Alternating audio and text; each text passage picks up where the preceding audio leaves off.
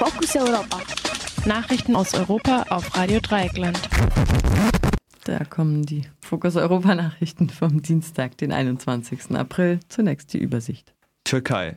Ausgangssperre für rund 30 Städte wegen der Corona-Pandemie. Italien. Zum ersten Mal etwas weniger Corona-Fälle. Frankreich. Zum Ende der Ausgangssperre wird die Bevölkerung noch anfällig für weitere Wellen der Corona-Pandemie sein. Angriffe auf Angestellte von Telekom-Firmen und Sabotage von 5G-Antennen häufen sich aufgrund von Verschwörungstheorien. Und nun die Nachrichten im Einzelnen. Die türkische Regierung verhängt in der größten Stadt Istanbul und in 30 weiteren Städten eine Ausgangssperre. Präsident Erdogan erklärte, sie werden voraussichtlich ab Donnerstag gelten. Diese Entscheidung rechtfertigte die Regierung mit der Corona-Pandemie. In der Türkei leben aktuell mehr als 90.000 Menschen nachweislich mit dem Coronavirus. Mehr als 2.000 Menschen sind bereits daran gestorben. In Italien sinkt zum ersten Mal seit Beginn der Corona-Pandemie die Zahl der Menschen, die nachweislich mit dem Virus infiziert sind. Am Montagabend war diese Zahl um rund 20 Fälle zurückgegangen. Gemessen an der Gesamtheit der registrierten Menschen mit Corona-Infektion bedeutet das aber lediglich einen Rückgang um 0,02 Prozent. In Italien sind aktuell mehr als 100.000 Menschen nachweislich mit dem Coronavirus infiziert. Es wird aber viel weniger getestet als in Deutschland. Insgesamt hat es dort seit dem Beginn der Pandemie mehr als 20.000 Tote gegeben, die auf das Virus zurückgeführt werden. In Frankreich dürfte bis zum Ende der Ausgangssperre knapp 6% der Bevölkerung immun gegen das Coronavirus sein. Das geht aus einer Schätzung mehrerer medizinischer Forschungseinrichtungen hervor. Auch in den aktuell stärker betroffenen Regionen, dem Großraum Paris und dem Osten Frankreichs, wäre bis dahin nur 12% der Bevölkerung immun gegen Covid-19. In den weniger betroffenen Regionen Westfrankreichs wären nur 2% immun. Diese Zahlen bedeuten, dass die französische Bevölkerung zum geplanten Ende der Ausgangssperre noch lange keine Gruppenimmunität entwickelt haben wird. Daher werde die Bevölkerung Frankreichs weiterhin anfällig für eine weitere Welle der Pandemie, solange kein Impfmittel entwickelt wird. Eine Gruppenimmunität kommt dann zustande, wenn rund 70 Prozent der Bevölkerung immun gegen eine Krankheit sind und es dadurch kaum noch zu einer Epidemie kommen kann.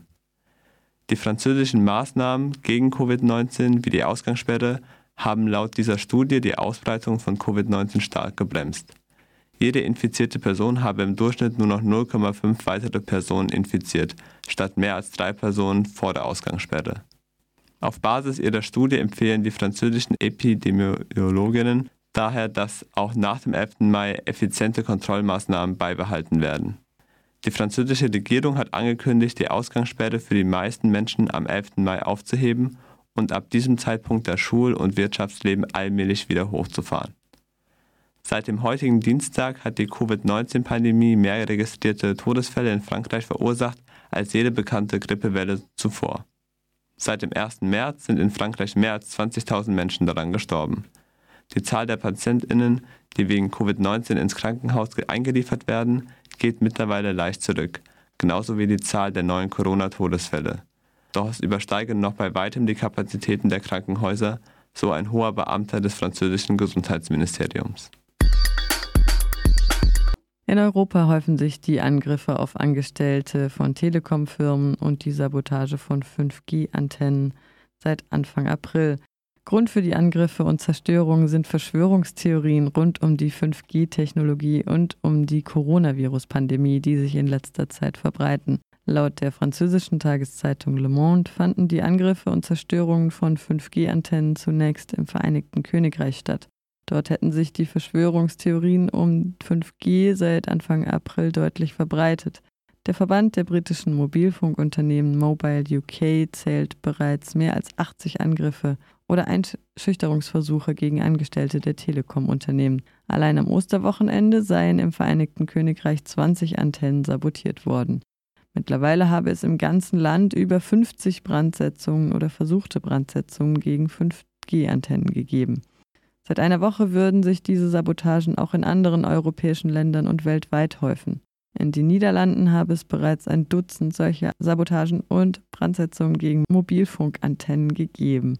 Auch in Irland, Belgien und Zypern werden erste Sabotagen registriert.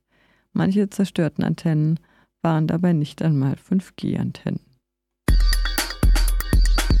Soweit die Nachrichten am 21. April 2020 vom Kollegen Mathieu. Vielen Dank